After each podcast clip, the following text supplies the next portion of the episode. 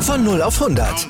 Aral feiert 100 Jahre mit über 100.000 Gewinnen. Zum Beispiel ein Jahr frei tanken. Jetzt ein Dankeschön, rubbellos zu jedem Einkauf. Alle Infos auf aral.de. Aral, alles super.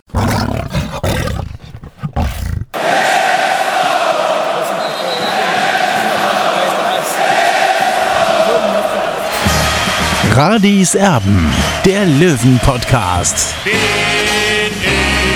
Radi bin ich König, alles andere stört mich wenig, was die anderen Leute sagen, ist mir gleich, gleich, gleich. Bin ich Radi, ja, ja, ja, bin ich König, ja, ja, ja, und das Spielfeld ist mein Königreich.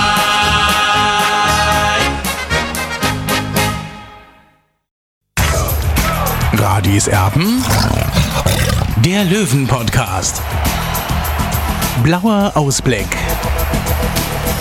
Radisam der Löwen Podcast und das vor dem so wichtigen Spiel gegen den FC Ingolstadt. Wir haben ehrlich gesagt ein bisschen gezögert, äh, können wir ganz frei aus dem Nähkästchen plaudern, weil es momentan einfach nicht wirklich feststeht, ob das Spiel gegen die Schanzer, gegen den FC Ingolstadt im Grünwalder Stadion am Montagabend planmäßig stattfinden kann.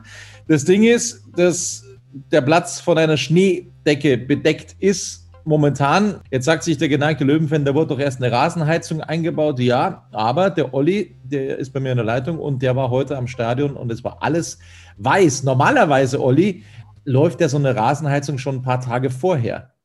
Ja, servus Tobi. Ja, also normalerweise ist es so, dass die Rasenheizung eigentlich durchläuft. So ist es zumindest in der Allianz Arena. Äh, Wie es im Grünwalder Stadion äh, ist, kann ich leider nicht beurteilen. Fakt ist, ist, äh, dass ich heute eben am Sonntagvormittag eben am Grünwalder Stadion war. Der Rasen war schneebedeckt und ja, ich weiß nicht, ob die Stadt erst morgen zum Arbeiten beginnt, um den Platz dann eben vom Schnee zu befreien. Also das ist für mich noch ein großes, großes Fragezeichen. Ja, es ist ja nicht im Sinne des Erfinders, wenn eine Rasenheizung da ist, dass der Platz geräumt werden muss. Ne? Also normalerweise ist die eben die ganze Zeit an und dann äh, bleibt der Schnee erstmal gar nicht liegen. Und wenn der Platz dann geräumt wird, dann leidet ja auch der Platz darunter. Noch dazu ist es extrem seltsam, weil in dieser Woche, ich glaube, wie viel sind es? Vier Spiele im Grünwalder Stadion stattfinden sollen. Ja, also zumindest am Dienstag spielt dann äh, das Nachholspiel äh, Türkgücü gegen die Spielvereinigung Unterhaching. Dann spielt äh, Türkgücü gegen Bayern Amateure und wir dann gegen den SV Meppen. Ja, also das ist mal richtig krass. Ähm, bin mal gespannt, wie das dann am äh, vierten Spiel diese Woche dann aussieht. Also momentan können wir nicht sagen, ob das tatsächlich stattfinden kann. Es wird um 11 Uhr am Montag also eine Platzbegehung geben. Und da wird dann eben entschieden, ob gespielt werden kann, ja oder nicht. Es ist komplett nebulös, warum da tatsächlich die Rasenheizung nicht an ist. Wir werden versuchen, da auch dran zu bleiben. An der Miete liegt sicher nicht. Da hat der TSV 1860 in den letzten Jahren ja immer recht üppig bezahlt an die Stadt München, wobei das dürfen wir jetzt momentan in Corona auch nicht vergessen. Momentan ist es eben nicht so viel. Wenn keine Zuschauer rein dürfen, dann ist das auch nicht so aufwendig und dementsprechend zahlt der Löwe pro Spiel in Zeiten von Corona 2500 Euro an die Stadt. Also das ist jetzt eigentlich schon sowas wie ein Schnäppchen für ein Stadion, da brauchen wir uns nicht drüber unterhalten, aber es sollte dann schon eben so sein, dass dann die Rasenheizung auch funktioniert. Das können wir nicht beeinflussen an der Grünwalder Straße beim Training, da wurde von Freiwilligen der Platz heute geräumt. Da gibt es ja eigentlich auch eine Rasenheizung, Olli. Ja, klar, da gibt es auch eine Rasenheizung, aber Tobi in München, äh, ich weiß nicht, wie das bei euch da draußen ist, im, im Outback sozusagen. Bei uns in München hat es relativ viel geschneit äh, für Münchner Verhältnisse. Also ich schätze mal so, so acht bis zehn Zentimeter. Ob das dann die Rasenheizung äh, wegfräst, das kann ich leider nicht beurteilen. Ich bin kein Platzwart. Fakt ist das, äh, der Rasen musste auch an der Grünwalder Straße befreit werden. Und Gott sei Dank hat der Geschäftsführer Marc-Nikolai Pfeiffer Freiwillige zusammengetrommelt, beziehungsweise das wurde organisiert, dass es dass nicht mehr wieder sowas passiert wie in der Vergangenheit, dass die Mannschaft plötzlich rauskommt und, und der Platz ist schneebedeckt. Also es waren freiwillige Helfer am Einserplatz äh, zugegen, unter anderem der Ordnungsdienst, Spieler aus dem NLZ und aus der Geschäftsstelle. Also ich habe heute auch ein Spiel gesehen, das in München stattgefunden hat. Da hat man Schnee nur durchs Bild wehen gesehen, aber eben einen grünen Platz, eine grüne Wiese das Ganze in Fröttmanning. Ähm, da funktioniert die Rasenheizung anscheinend. Also da musste nicht geräumt werden oder dergleichen, da funktioniert die Rasenheizung einfach. Ähm, das ist jetzt auch nicht so weit weg äh, aus, von, von Giesing gesehen. Ähm, wichtig, Tobi, aber natürlich können wir äh, einen städtischen Platz nicht mit äh, der Allianz Arena äh, vergleichen, wo der FC Bayern München dahinter steckt.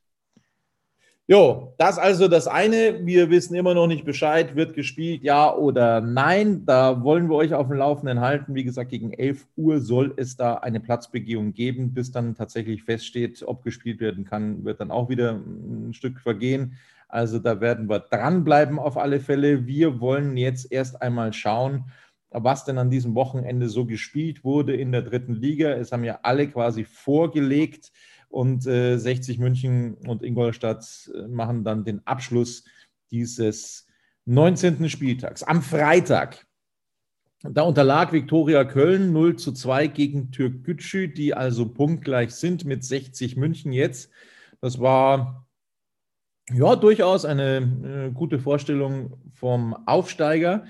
Dann unterliegt die Spielvereinigung Unterhaching, wo übrigens die Rasenheizung auch funktioniert hat, zu Hause gegen Magdeburg mit 0 zu 2.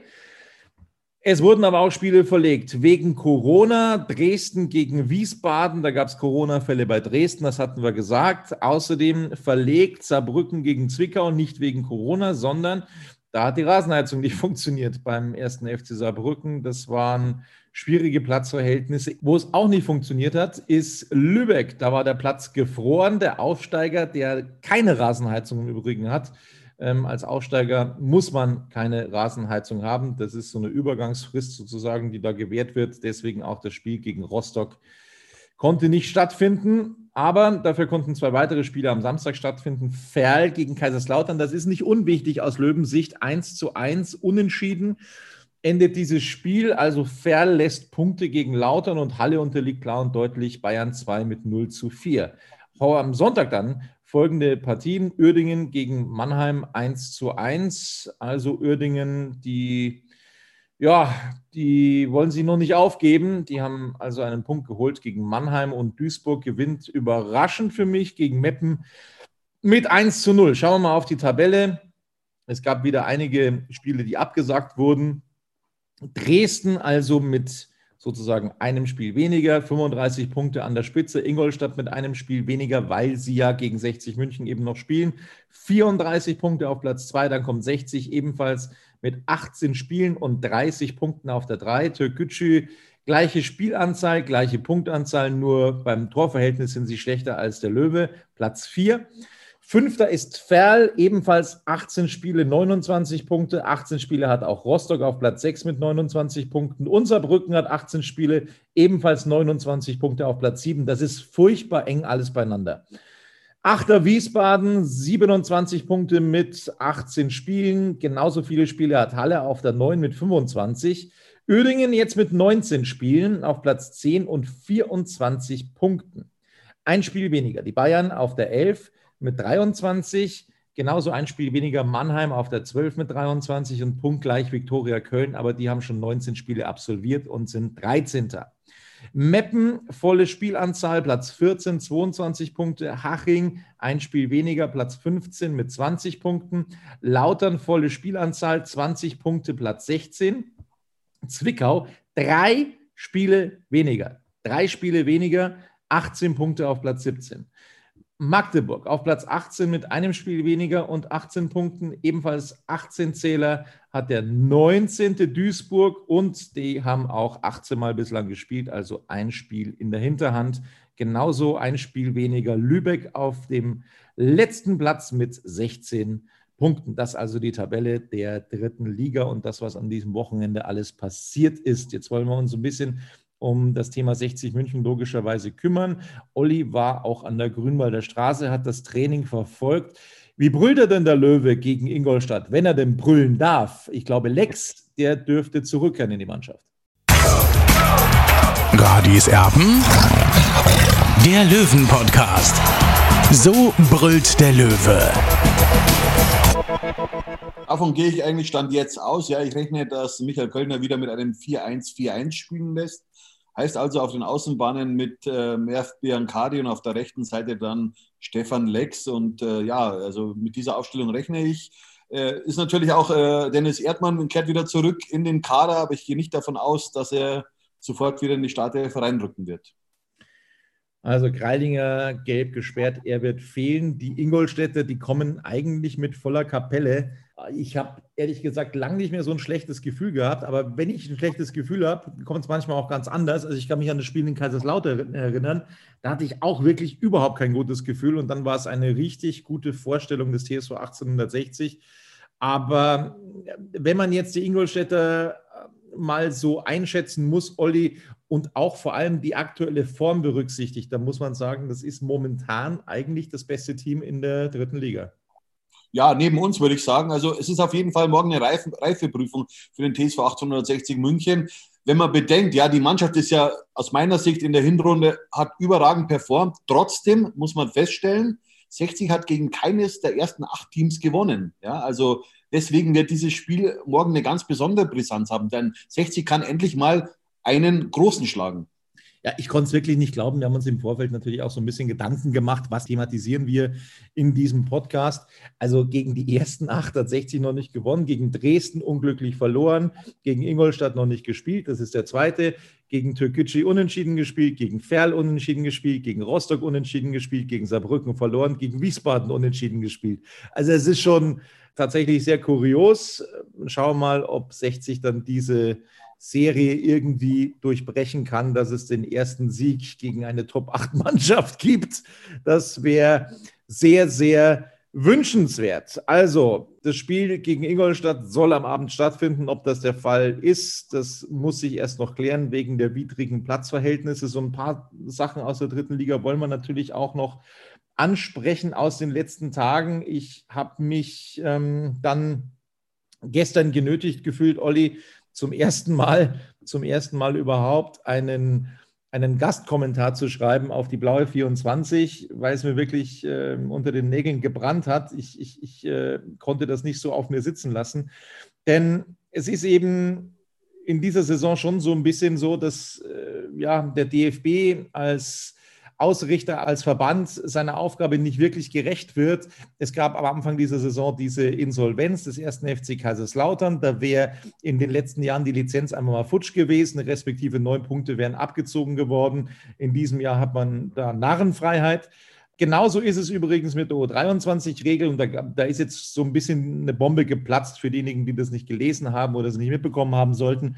Also Kaiserslautern hat einmal gegen die U23-Regel verstoßen, die eben besagt, dass man vier Akteure unter 23 in den Kader berufen muss pro Spieltag, pro Team. Und diese vier Akteure, die müssen für den DFB spielberechtigt sein. Und das war bei Kaiserslautern einmal nicht der Fall, aber beim ersten FC Saarbrücken in der Vorrunde tatsächlich sage und schreibe neunmal an der Zahl, dass eben diese Regel gebrochen wurde. Da gab es logischerweise ein Missverständnis. Da wurde ein Spieler eingesetzt, der für die U-Auswahlen des kroatischen Fußballverbands zum Einsatz gekommen ist. Ja, es wäre theoretisch zwar noch möglich, dass er für die deutsche A-Nationalmannschaft spielt, aber dazu müsste erstmal ein Antrag gestellt werden. Also de facto stand jetzt, wäre er für den DFB sozusagen nicht einsatzberechtigt gewesen. Und ähm, das müsste dann der DFB dann auch eigentlich irgendwo registrieren, weil die, die Spielberichte, die gehen alle von den Schiedsrichtern dann sofort nach Frankfurt. Und da müsste doch einer sein, der dann eben sagen kann, ja, da waren vier Spieler, die ähm, für den DFB spielberechtigt sind unter 23 oder da waren sie nicht. Also das sind massive Versäumnisse des Deutschen Fußballbundes. Und es kam eben auch noch schlimmer, Olli, dass man zwei Wochen Zeit hat, quasi nach diesem letzten Spiel, wo man diese Regel gebrochen hat, um Anklage zu erheben. Das ist nicht passiert seitens des DFB. Die Anklage, die wurde erst später erhoben. Dementsprechend konnten Saarbrücken in diesem Fall die Punkte nicht abgezogen werden. Es gab nur eine Geldstrafe von 30.000 Euro. Ja, und wenn man jetzt mal bedenkt, dass sie nächstes Jahr vielleicht 10 Millionen an Fernsehgeldern einnehmen könnten in der zweiten Liga, dann sind diese 30.000 Euro gut investiertes Geld ähm, auf gut Deutsch. Also dann ähm, wird man das leicht verschmerzen können. Auf der anderen Seite hätte der DFB das nicht verpennt, Olli, dann hätte 60 einen Konkurrenten weniger im Kampf um den Aufstieg.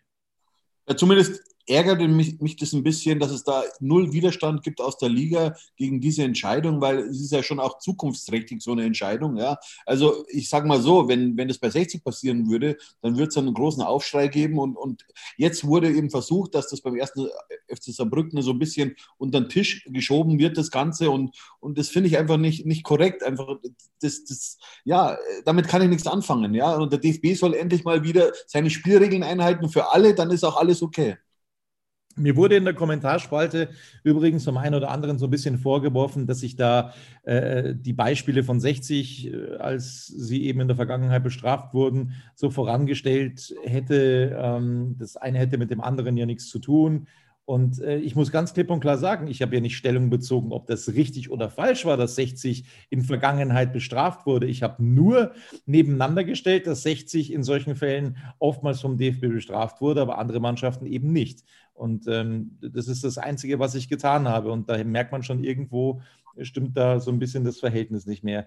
Insbesondere wird der DFB eben auch seiner, seiner Aufgabe als Ausrichter nicht mehr gerecht. Deswegen ähm, kann ich es nochmal wiederholen, schnell raus aus Liga 3, dann ist nämlich die DFL zuständig. So sieht das mal aus. Also das wollten wir noch thematisiert haben. Das ist unglaublich, was da teilweise für Versäumnisse passieren in dieser Saison beim Deutschen Fußballbund. Ein Skandal nach dem anderen und dann auch noch solche ja, absoluten Versäumnisse, die es da gibt. Dann haben wir noch uns gefreut über die News von Kovac, ähm, vom ehemaligen Spieler Wladimir Kovac, der also unter Thorsten Fröhling, es werden sich der ein oder andere erinnern können, sein Profidebüt bei 60 München gefeiert hat. Er kehrt jetzt zurück, aber in die A-Klasse. Das ist schon ein Ding. Der ist 29 Jahre alt als Rechtsverteidiger. Meinst du, für die dritte Liga hätte das noch gereicht? Nein, das glaube ich nicht. Er hat ja zuletzt beim, bei Wacker Nordhausen war er im Kader und hat sich hier auch nicht so durchgesetzt. Also möglicherweise hat er andere Pläne, andere berufliche Pläne und ich weiß nicht, was es auf sich hat, dass er sich jetzt eben einem Ackersisten anschließt. So, das also die News, die uns in den letzten Tagen beschäftigt haben. Jetzt sind wir natürlich alle sehr, sehr gespannt, ob das Spiel stattfinden kann gegen Ingolstadt. Um 11 Uhr am Montag nochmal ist die Platzbegehung und äh, wir hoffen euch da so schnell wie möglich informieren zu können. Wirst du da dabei sein? Bist du da schon am Grünwalder Stadion? Ja, auf jeden Fall werde ich mal vorbeifahren und mir das Ganze anschauen. Ich will natürlich wissen, ob die Stadt aktiv wird, eben den Platz zu räumen oder nicht. So, das soll es gewesen sein von uns in einer kurzen Ausgabe heute. Radis Erben, weil wir eben selber nicht genau wissen, findet statt, findet es nicht statt. Ähm, wir halten euch auf dem Laufenden, wünschen euch noch eine gute Nacht. Bis dann, Servus. Servus.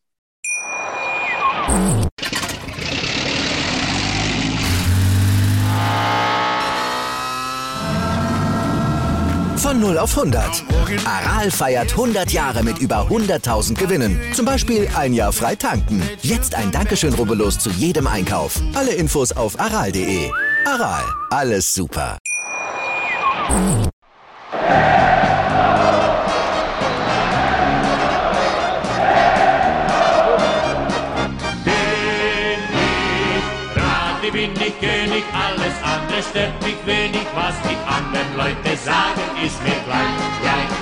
Bin ich gerade, ja, ja, ja, bin ich König, ja, ja, ja, und das Spielfeld ist mein Königreich.